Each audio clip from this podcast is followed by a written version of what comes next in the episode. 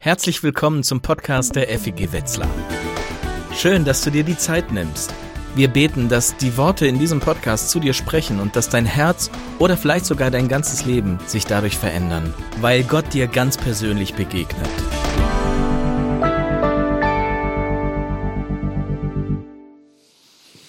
Ja, ähm, ich habe mir einen Stuhl bringen lassen. Ich habe in wenigen Wochen eine Hüfttransplantation vor mir, kriege eine neue Hüfte, diese Seite ist kaputt, das Gelenk ist verschlissen.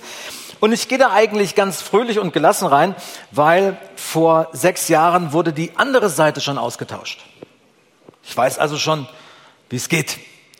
Und 2015 hatte ich eine Diagnose, völlig überraschend. Ich mache ziemlich viel Sport, ich jogge regelmäßig und bin also jetzt dachte so, ich bin einigermaßen einigermaßen in Schuss. Ich sehe jetzt nicht super sportlich aus, aber ich bewege mich ganz gut so. Und dann die Diagnose, hey, Sie haben eine völlig zerstörte linke Hüfte.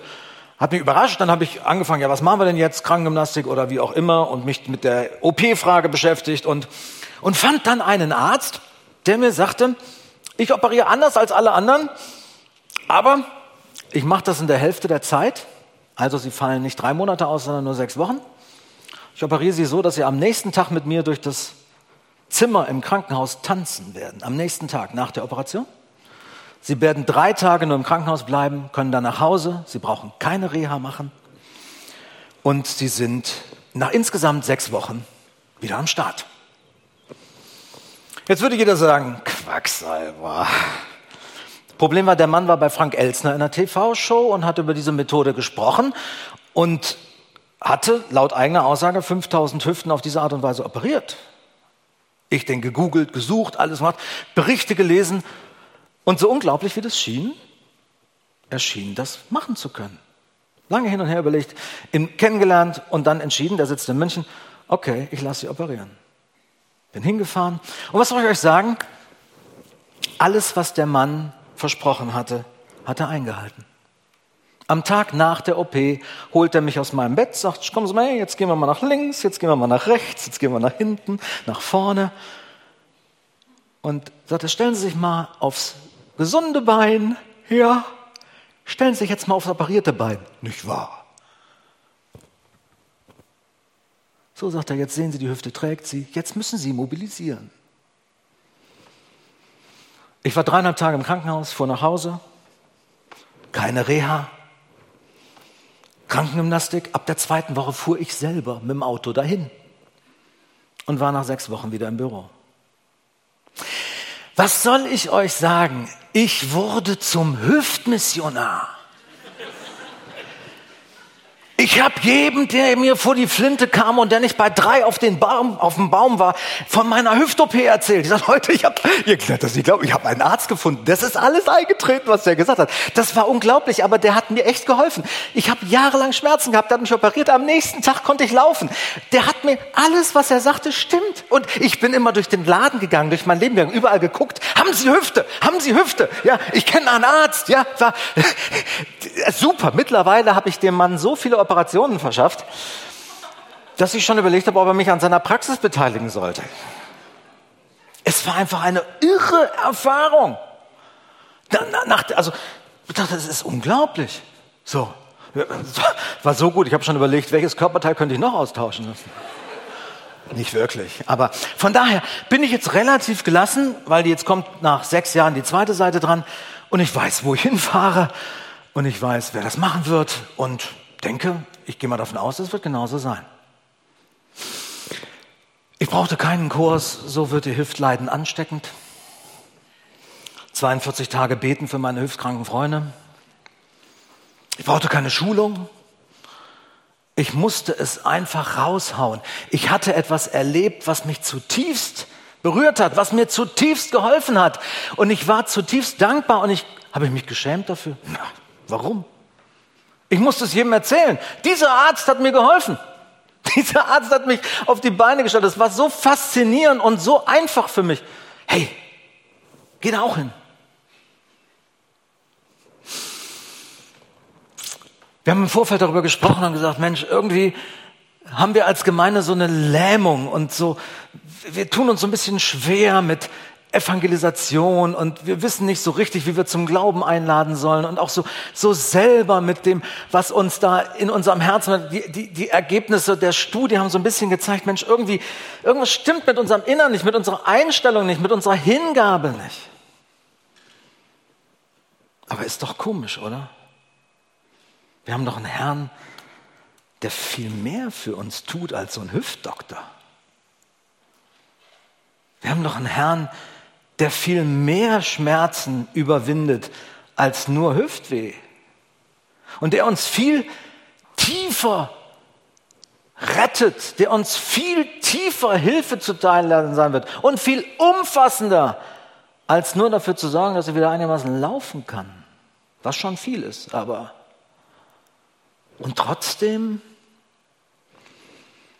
was ist eigentlich passiert?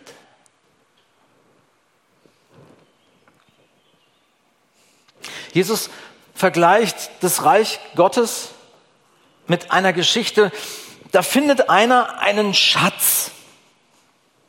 Er sagt, das Himmelreich gleicht einem Schatz verborgen im Acker, den ein Mensch fand und verbarg und in seiner Freude geht er hin und verkauft alles, was er hat und kauft den Acker.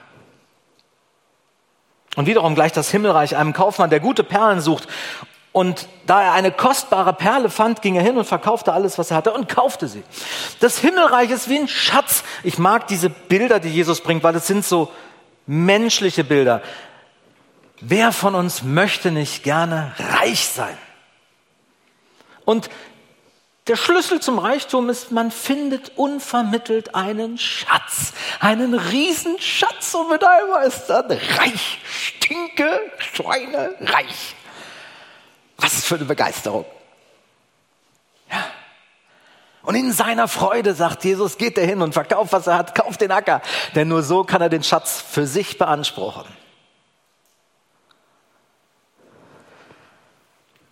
Was ist passiert mit der Freude über den Schatz im Acker?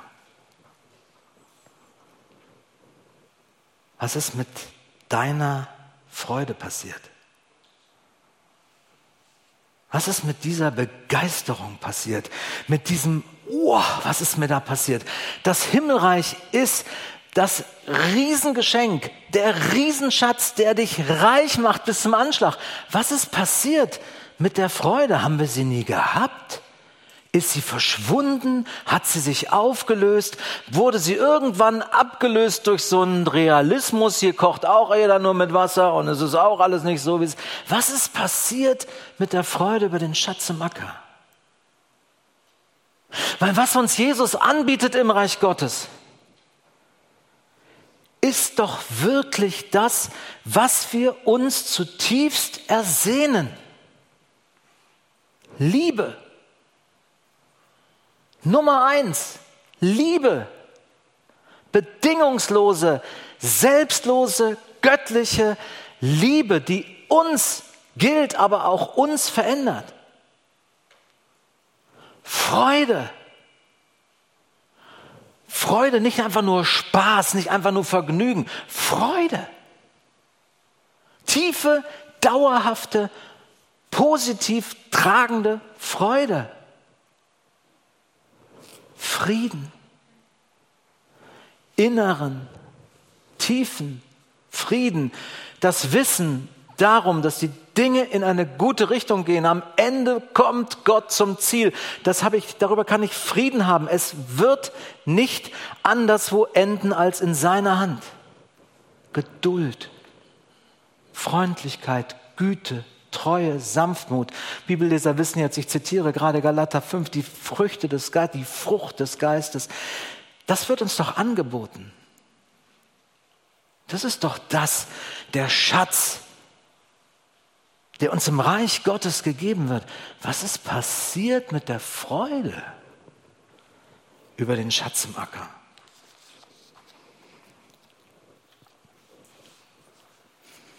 Ist es wirklich ein Schatz?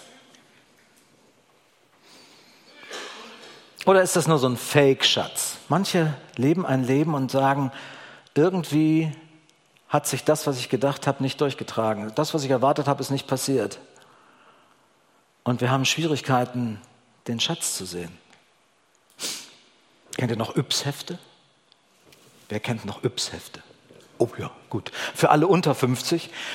Yps-Hefte gab es in meiner Jugend. Das waren so Hefte, die hatten immer eine, ähm, eine, ein Tool dabei, irgendein Spielzeug, irgendetwas ganz Besonderes. Für eine Mark 95, das war etwa ein Euro, ähm, für 1,95 Mark konnte man dieses Heft kaufen und dieses Tool dazu erwerben. Das war einmal ein wahnsinns tolles Tool. Ein Mikroskop war dabei oder ein besonderes Detektivset. Und ihr könnt schon euch vermuten, für 1,95 war das nicht wirklich halb, es war ein ganz bescheuertes Zeug, es ging sofort kaputt und man konnte es eigentlich für nichts benutzen, aber in der Werbung klang es immer super gut, ja.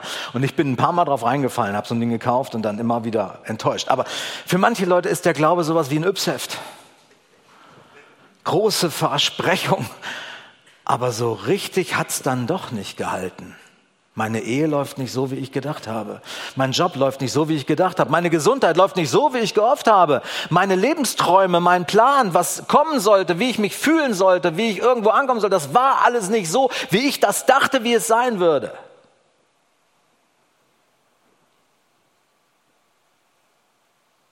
Und dann entweder sucht man den Fehler bei sich oder man findet sich damit ab.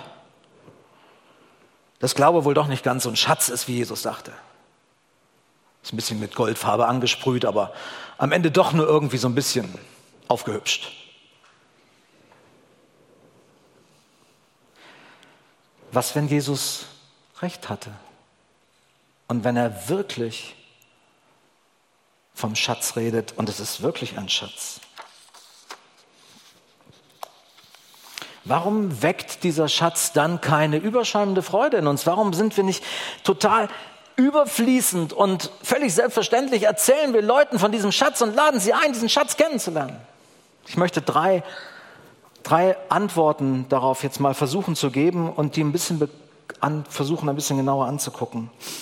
Die erste Antwort oder der erste Grund, warum wir uns damit schwer tun, ist ein zu enges Verständnis des Evangeliums. Wir können den Schatz nicht wirklich erkennen, weil wir ein zu enges Verständnis des Evangeliums haben. Das war für mich persönlich eine ganz tiefe Erkenntnis zu begreifen. Ich bin viele Jahre meines Lebens mit einem Verständnis des Evangeliums an den Glauben rangegangen, das einfach zu eng war, zu eng geführt. Ich bin Baptist von meiner Herkunft her, also wir kommen ja aus einer recht ähnlichen Tradition miteinander, ihr als FEGler. Ich bin groß geworden mit der Nachricht, Jörg, Gott liebt dich, du bist ein Sünder, Christus starb für dich am Kreuz, wenn du das für dich annimmst, dann kommst du in den Himmel. Das ist das Evangelium. Also nehme ich das, den Tod Jesu für mich stellvertretend in Anspruch und das heißt, das Ticket zum Himmel ist gelöst. Ich bin erlöst, ich bin befreit, ich bin von Gott gerechtfertigt, jetzt komme ich in den Himmel. Wunderbar, das ist das Evangelium. Und er ist auch ein Teil des Evangeliums, ein wichtiger Teil. Aber es ist nicht das Evangelium. Das Evangelium, das Jesus gepredigt hat, ist sehr viel größer. Jesus ist auf, hat seinen Dienst begonnen mit dem Evangelium, das Himmelreich ist nahe herbeigekommen. Ihr könnt jetzt in der Realität des Reiches Gottes leben. Das Himmelreich ist nahe herbeigekommen. Ihr könnt jetzt mit den Ressourcen, mit den Möglichkeiten des Reiches Gottes euer Leben leben und ihr könnt durch diese Möglichkeiten verwandelt und transformiert werden in das Bild hinein, das Gott sich dachte, als er euch schuf. Da spielt die Sünde eine Rolle. Keine unwesentliche. Aber das Evangelium ist nicht begrenzt auf das Sündenmanagement. Es ist nicht begrenzt darauf, nur zu fragen, wie geht Gott mit meiner Sünde um? Das Evangelium ist sehr viel größer. Was heißt dieses, das Himmelreich ist nahe herbeigekommen? Vor 150 Jahren hat sich in Deutschland das gesamte gesellschaftliche Leben verändert, und zwar innerhalb kürzester Zeit, weil Elektrizität ist nahe herbeigekommen. Stück für Stück, so wie jetzt die Glasfaser voranschreitet, wurden Orte an das Elektrizitätsnetzwerk angeschlossen und stattdessen, dass man im Kühlschrank große Eisblöcke hatte und dass man zu Hause mit dem Waschschuber die Wäsche waschen musste, kriegte man plötzlich elektrisches Licht, nicht mehr Kerzenlicht. Man konnte plötzlich einen Kühlschrank betreiben, ohne immer ständig das Eis wechseln zu müssen. Man konnte plötzlich eine Waschmaschine anschaffen und die Sachen automatisch waschen. Das Leben änderte sich dramatisch, weil plötzlich Elektrizität nahe herbeigekommen war. Es gab damals auch Leute, die sagten, brauchen wir nicht. Brauchen wir nicht. Ja, was soll der neumodische Kram, ne? Ja, ging doch alles ohne. Ging ja auch, klar. Aber diese Kraftquelle, diese Elektrizität hat das Leben völlig verändert. Wir würden heute hier nicht uns mit Kerzenschein und mit reiner akustischer äh, Stimmauswahl ein bisschen schwer tun. Es war die Botschaft Jesu, dass er sagte, das Himmelreich ist nahe herbeigekommen. Ihr könnt jetzt in der Kraft Gottes, in seiner Liebe, in seiner Vergebung, in seiner Gegenwart, in seiner, seinem Frieden und in seiner Freude leben. Ihr könnt das anzapfen. Ihr könnt darin verwandelt werden zu Menschen, die mehr und mehr ihm ähnlicher werden. Ihr könnt transformiert werden durch diese selbstlose Liebe zu Wesen, die selbst selbstlos liebend werden, mehr und mehr. Ihr könnt in ein Leben hineinfinden, in dem der Friede wirklich real ist. Ihr könnt in ein Leben hineinfinden, in dem wirklich Freude da ist über jeden Atemzug, den ihr geschenkt bekommt. Ihr könnt in ein Leben hineinfinden, in dem wirklich Barmherzigkeit und Güte mehr und mehr euer Herz aufweichen und die Verhärtungen wegnehmen, die ihr gegen den anderen habt. Das steht jetzt zur Verfügung.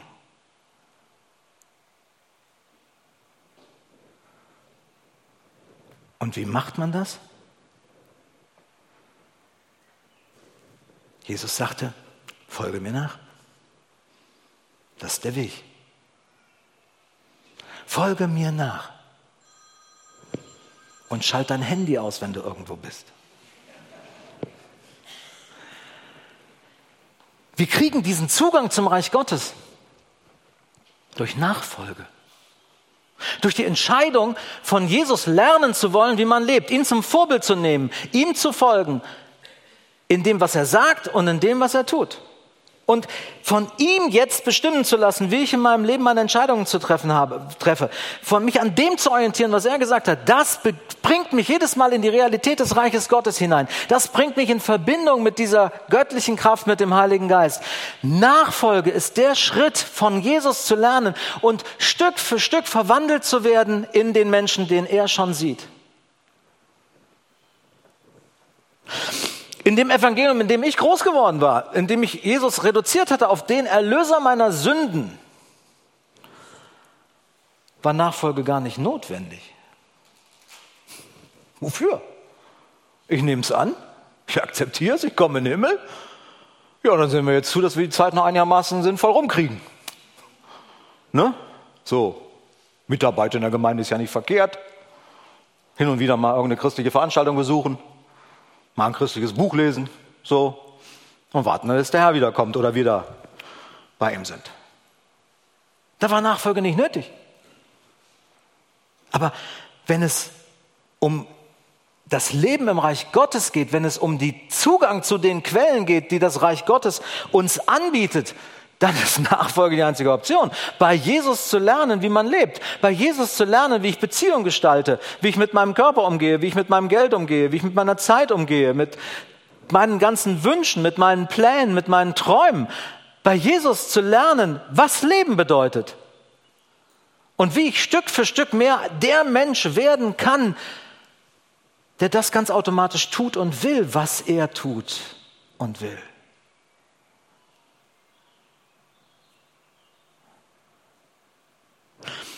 Kleiner Zeitsprung.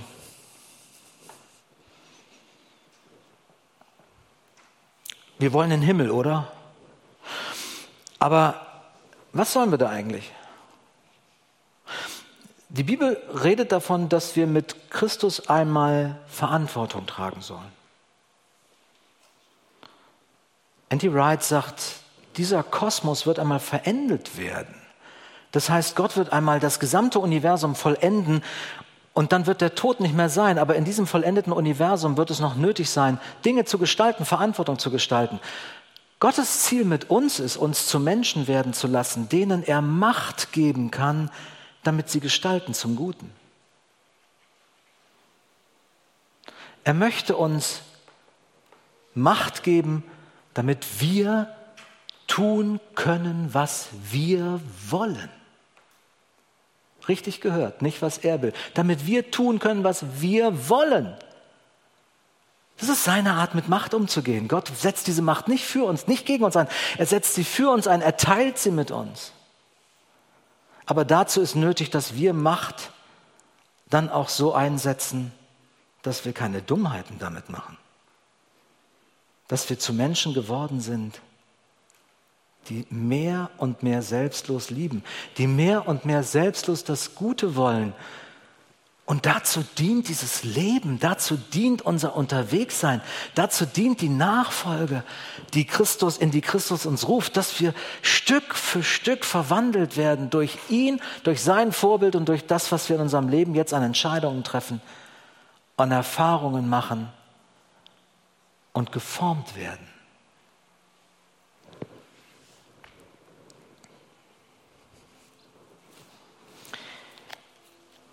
Ein zu enges Verständnis des Evangeliums. Zweiter Punkt, warum tun wir uns so schwer damit, den Schatz zu sehen? Für, viel, für viele von uns hat der Schatz gar keinen Wert, weil uns unsere Schätze so sehr blenden. Wir können gar nicht erkennen, wie gut das ist, was uns da angeboten ist, weil wir so gefangen sind von unseren tollen Schätzen. Wir haben ja so viel. Viele von uns haben hart gearbeitet, haben einen bestimmten Wohlstand erreicht, einen bestimmten Komfort erreicht, haben eine bestimmte Position erreicht, wo man sagt, ist auch schön. Manche von uns können tolle Urlaube machen, haben ein schönes Zuhause, ist gemütlich, ist alles schön.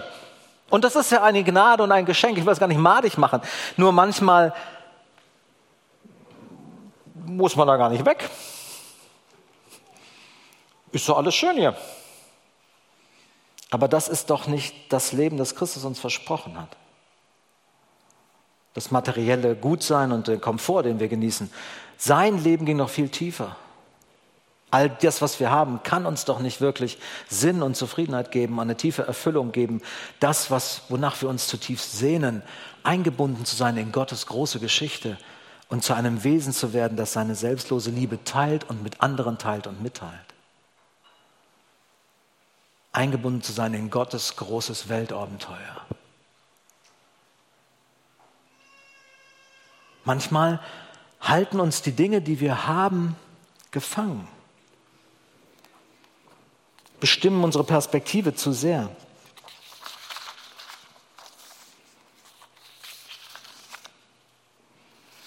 Jesus sagt, eher kommt ein Kamel durch ein Nadelöhr als ein Reicher ins Himmelreich. Und er beschrieb genau diesen, diesen Mechanismus, das Gesetz der Masse. Je mehr Masse wir haben, desto größer ist die Anziehungskraft und desto mehr hält sie uns. Desto mehr schränkt sie unseren Horizont ein, desto mehr nimmt sie uns gefangen und hält uns davon ab zu entdecken, was uns da für ein enormer Schatz angeboten wird. Darum war es Jesus wichtig, immer wieder seine Leute darauf hinzuweisen, es gibt zwei große Disziplinen im Reich Gottes, die euch sofort unmittelbar mit dem Reich Gottes verbinden. Das erste ist Gebet, aber das zweite ist Geben. Geben. Wo immer ich das, was ich habe, beginne zu teilen, wo immer ich das, was mir anvertraut ist, was innerhalb meines Reiches, meines Einflusses liegt, wo ich beginne, das wegzugeben und es Gott zu überlassen, was er damit macht, breche ich die Macht dieser Anziehungskraft. Wir laden in Kirche und Gemeinde Menschen dazu ein, ein Opfer zu bringen, aus dem zu geben, nicht weil der Laden hier laufen muss, Nicht, weil jeder sich auch irgendwie ein bisschen beteiligen muss. Wir laden dazu ein, weil es ihrer Seele dient, weil es ihnen hilft, in ihrer Persönlichkeit durch das Opfern, durch das Abgeben frei zu werden von der Macht der Materie, die uns normalerweise binden will.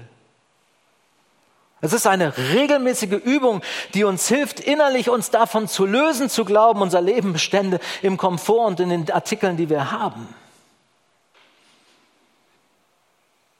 Deswegen laden wir Menschen ein, gib es Gott.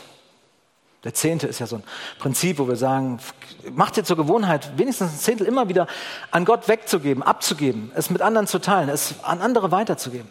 Und ich mache daraus kein Gesetz, ob es nun wie viel Prozent es genau sind, kann jeder selber entscheiden. Für manche würde ich sagen, ist viel mehr drin, aber es geht nicht um diesen eine Regel erfüllen, es geht um den inneren Prozess, es geht Jesus um unser Herz.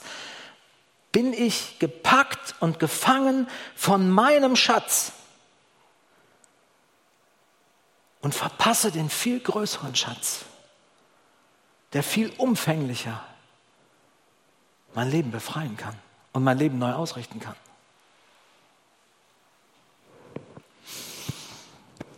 Das Dritte, was uns abhalten kann von der Perspektive auf den Schatz und von der Freude über den Schatz, ist, wir sind zu beschäftigt.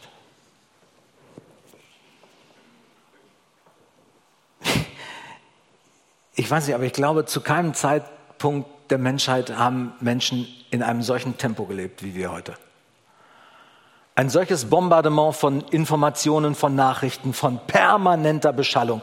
Wir haben ja unseren kleinen Knechthalter immer dabei, der uns immer wieder sagt, was gerade läuft, was los ist, immer wieder beschäftigt hält, immer wieder unsere Aufmerksamkeit packt. Und wir sind permanent unterwegs, permanent getrieben, permanent gehetzt. Das ist ein Riesenthema. Wir werden uns heute Nachmittag ein bisschen mehr Zeit nochmal zu dem Thema alleine nehmen und einen ganzen, einen ganzen Vortrag über das Lebenstempo nachreden. Aber jetzt zu, hier nur mal so weit zu sagen, Hetze ist der größte Feind geistlichen Lebens. Es gibt nichts, was ich im Reich Gottes gehetzt tun kann. Nichts. Ich kann nicht mal schnell jemanden lieben, ich kann nicht mal schnell jemanden zuhören, ich kann nicht mal schnell eben mal schnell beten. Gottes Geschwindigkeit unterwirft sich nicht unserem Gehetztsein. Und nur mal zur Vorbedingung, jemand hat mal gesagt, Jesus bewegte sich etwa mit drei Stundenkilometern durchs Leben. Wenn wir mit 35 durchs Leben gehen, wer folgt dann wem?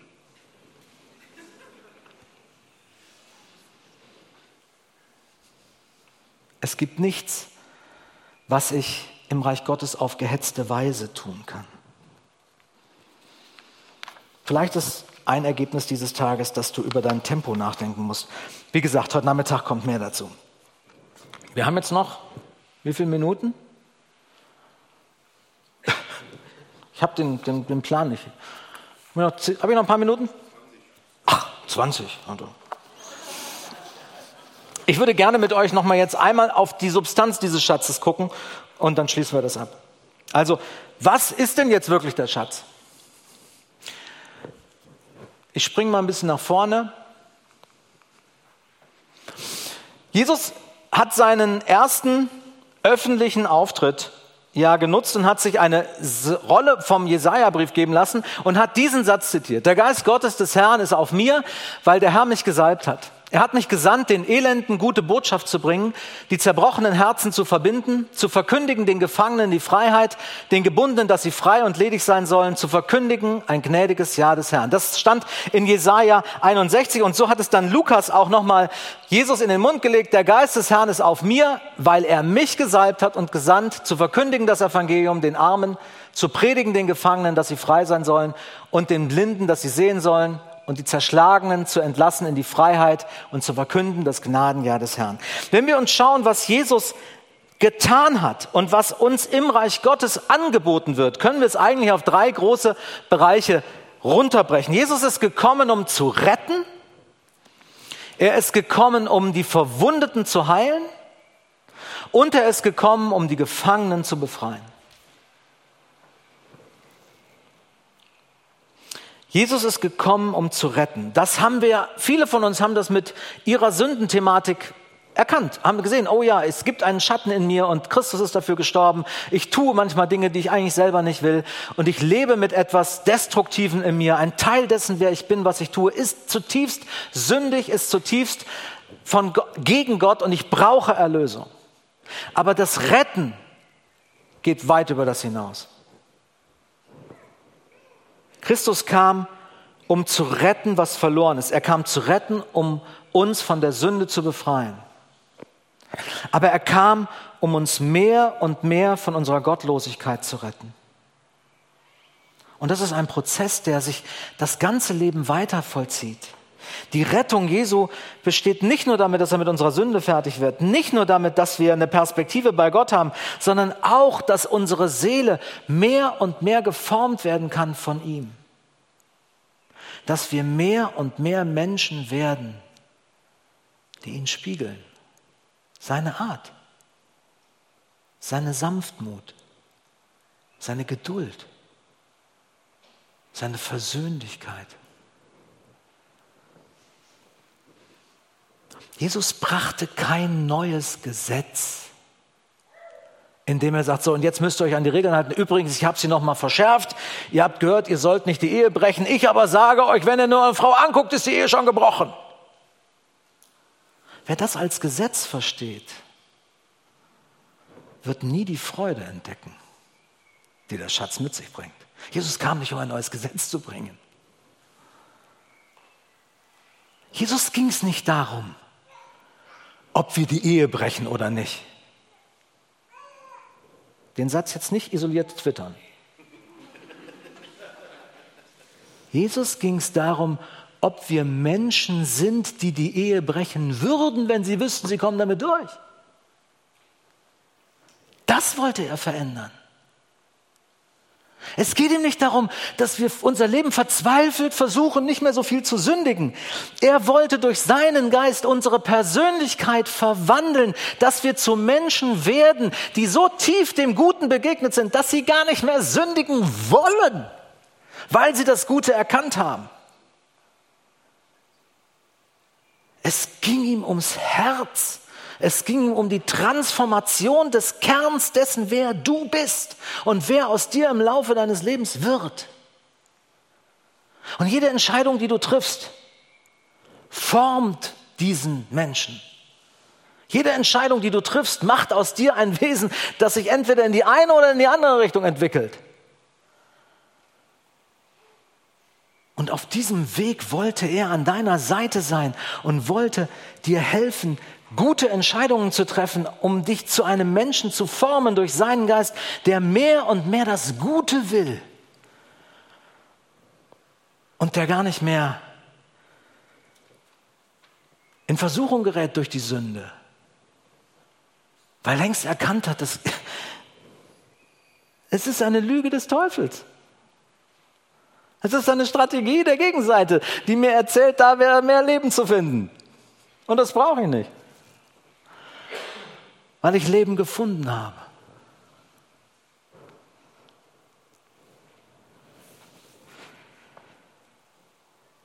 Jesus kam, um den Zustand unserer Person zu retten und sich sein unser Leben lang um deine Seele, um meine Seele zu kümmern. Und dazu brauchen wir nichts anderes als den Kontakt mit ihm, den Blick auf ihn, die Suche nach seiner Nähe. Darüber reden wir heute Nachmittag noch mal ein bisschen intensiver, wie das geht in unserem beschäftigten Leben. Jesus kam, um zu retten. Er kam zu heilen, was verwundet ist. Wisst ihr, meine eigene Geschichte war, dass ich Kirche und Gemeinde nie so erlebt hatte, bis zu einem gewissen Punkt, dass Gott wirklich meine Wunden heilen will. Das war, wir machten hier was Religiöses und das war auch alles wichtig und gut. Aber dass Gott wirklich meinen tiefsten Abgrund, meine tiefste Verwundung, meinen tiefsten Schmerz ernst nimmt und dass es ihn kümmert, wie es mir geht und dass er in der Lage ist, diese Wunde in meiner Seele zu heilen, hatte ich nie erlebt in der Gemeinde, in der ich groß geworden bin. Hier hat Willow mein Leben echt verändert, weil auf der ersten Willow-Konferenz ist genau das passiert. Wir waren verheiratet, meine Frau und ich. Wir hatten schon länger auf Kinder gehofft. Es stellte und stellte und stellte sich einfach nicht ein. Dann wurde meine Frau schwanger. Große Freude, große Begeisterung, als wir zum Arzt fuhren, stand ein Regenbogen über dem Himmel und wir waren begeistert. Yeah! Und dann haben wir das Kind verloren. Und ich war wie von den Kopf geschlagen. Und ein Jahr später wurde meine Frau wieder schwanger. Wir waren schon ein bisschen mehr angespannt. Aber auch das hat sie verloren. Und mit dieser Wunde sitze ich bei meinem ersten Willow Creek Kongress. Und diesem Schmerz, dieser Frage, Gott, was machst du mit mir?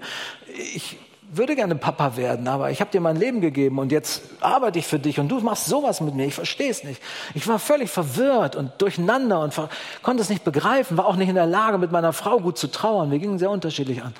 Und dann spielen die da so ein Theaterstück von einem Ehepaar, die keine Kinder kriegen können und adoptieren wollen. Und die Mutter cancelt die Adoption und die Frau bricht zusammen und trommelt mit ihren Fäusten auf der Brust des Ehemanns und schreit ihren Schmerz und ihre Ratlosigkeit raus. Und ich saß da, hab geheult wie ein kleines Kind. Das waren meine Fragen. Gott, das ist meine Wunde. Und dann passierte das Wunder, dass Gott anfing zu reden. Als Gott sagte, Jörg, ich zieh mal den Zoom für dein Leben auf. Pass mal auf, du bist so fokussiert auf diese Frage, werde ich Papa werden? Ich zeige dir mal das große Bild. Du wirst ein sinnvolles Leben haben, egal ob du Papa wirst oder nicht. Und ich habe zum ersten Mal erlebt, dass Gott eine Wunde nicht einfach ignoriert und auch nicht alles gut wird, aber heilt. Der Schmerz hörte auf. Das kannte ich nicht vorher. Aber glaubt mir, seitdem bin ich angefeuert, dass Kirchen solche Orte werden, wo Menschen das erleben können, dass Gott ihre Wunde heilt. Weil wenn du das einmal erlebt hast, bist du on track. Dann bist du dabei. Dann weißt du, wie gut er ist. Viele von uns halten eine Wunde geheim, weil sie im Herzen nicht glauben können, dass Gott wirklich diese Wunde heilen kann. Ich weiß nicht, was du mit dir rumschleppst. Ich weiß nicht, welchen Schmerz du weggepackt hast, weil du dachtest, der ist, den interessiert Gott nicht oder er hat halt einfach nicht gehört, meine Gebete gingen zur Decke, ich bin enttäuscht worden. Du hast deine Erfahrung gemacht und irgendwann gedacht, das interessiert ihn nicht. Doch. Er kann und will dir helfen, mit diesem Schmerz umzugehen.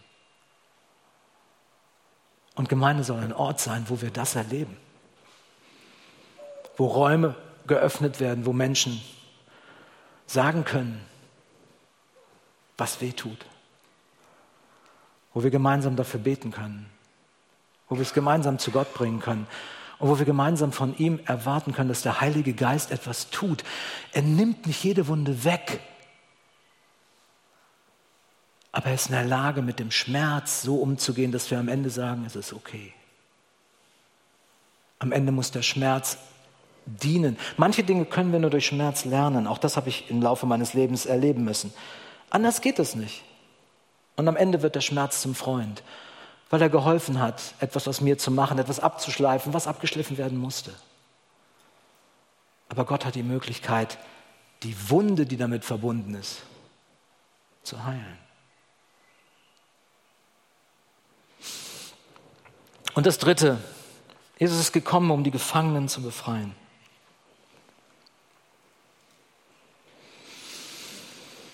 Wenn es in unserer Gesellschaft Einigkeit an einem Thema gibt, bei all der Streit und den unterschiedlichen Positionen, die wir zurzeit haben, dann ist es die Tatsache, dass der Mensch frei sein soll, oder? Innerhalb Gemeinde, außerhalb Gemeinde oder so. Da findet man schnell relativ Gleichgesinnte. Der Mensch muss frei sein, oder? Freiheit. Marius Müller, Westernhagen. Freiheit. Das ist das Einzige, was fehlt. Nur was heißt das? Was ist Freiheit? Unsere Gesellschaft definiert Freiheit, dass ich machen kann, was ich will. Persönlich, jeder Mensch hat die Freiheit zu tun, was er will. Ist das Freiheit? Das Problem ist ja, ich will so vieles. Allein in der Kasse am Supermarkt merke ich schon, wie verrückt mein Wille ist. Ich will aussehen wie Brad Pitt, weil ich ihn auf der Zeitung sehe, und ich will den Schokoriegel, der mich da so anlacht. Will ich beides?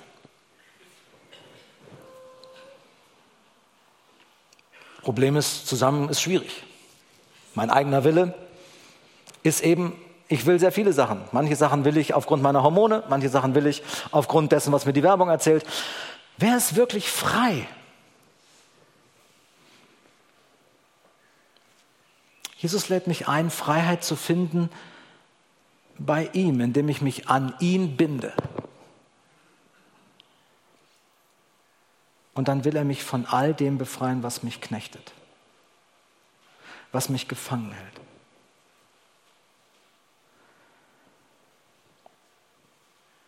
Alkohol ist in diesen Tagen ein Riesenthema. Gesellschaftlich weitestgehend akzeptiert wird es mehr und mehr zur Downward-Spirale für viele Menschen. Jede Form von Sucht will Christus in mir überwinden. Abhängigkeit von Pornografie, Abhängigkeiten von Spielsucht, Abhängigkeiten von Reputation, von Anerkennung, Abhängigkeiten von Sicherheitsgefühl. Alles, was mich knechtet, soll befreit werden. Dass ich merke, ich muss das immer wieder tun, ich muss das immer wieder tun. Da hinein will Christus wirken. Er ist gekommen, um die Gefangenen zu befreien um den Mächten, die mich da binden, zu sagen, ihr habt keine Gewalt mehr. Wo wir das erfahren, wo wir das erleben, fängt der Schatz plötzlich an zu leuchten. Wir sind einen langen Weg gegangen. Ich schließe das jetzt mal ab. Ich denke, an den unterschiedlichsten Punkten hast du jetzt vielleicht gemerkt, oh, da fängt mein Herz schneller an zu schlagen.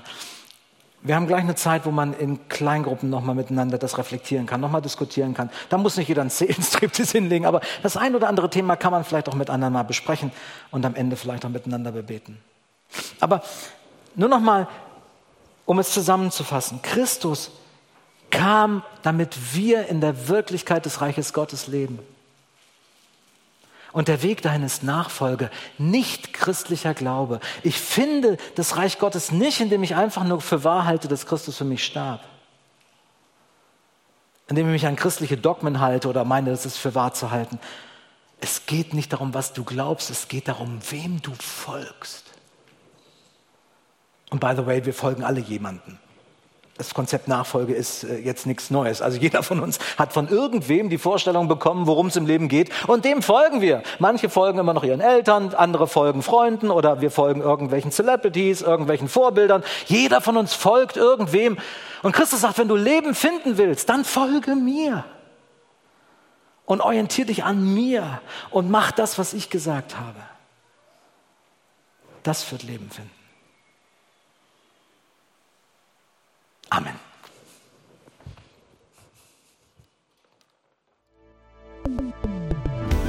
Wir hoffen, dass dich diese Predigt ermutigt und herausgefordert hat. Wenn du Fragen hast oder dich weiter mit uns connecten willst, dann schau doch auf unseren Social Media Kanälen vorbei oder nutze unsere Webseite feg-wetzlar.de. Wir freuen uns darauf, dich kennenzulernen.